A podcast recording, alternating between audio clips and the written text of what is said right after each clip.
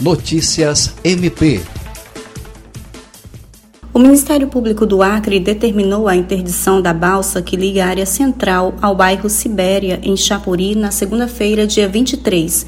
Segundo o promotor de justiça Tiago Marques Salomão, a medida foi necessária porque medidas preventivas ao coronavírus estabelecidas pelo governo estadual por decreto não vinham sendo respeitadas.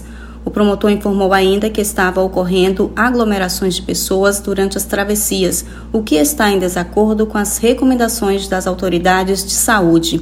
Além disso, os operadores estavam trabalhando sem luvas e máscaras. Verificou-se ainda a ausência de produtos de higiene pessoal, como álcool em gel.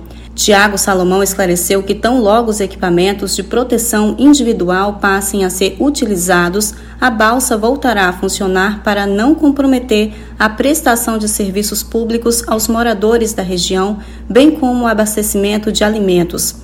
A Polícia Militar e a Vigilância Sanitária serão oficiados para que acompanhem a travessia de gêneros alimentícios, o que só poderá ser feito em dias e horários estabelecidos, segunda a sábado, de 8 às 10 da manhã.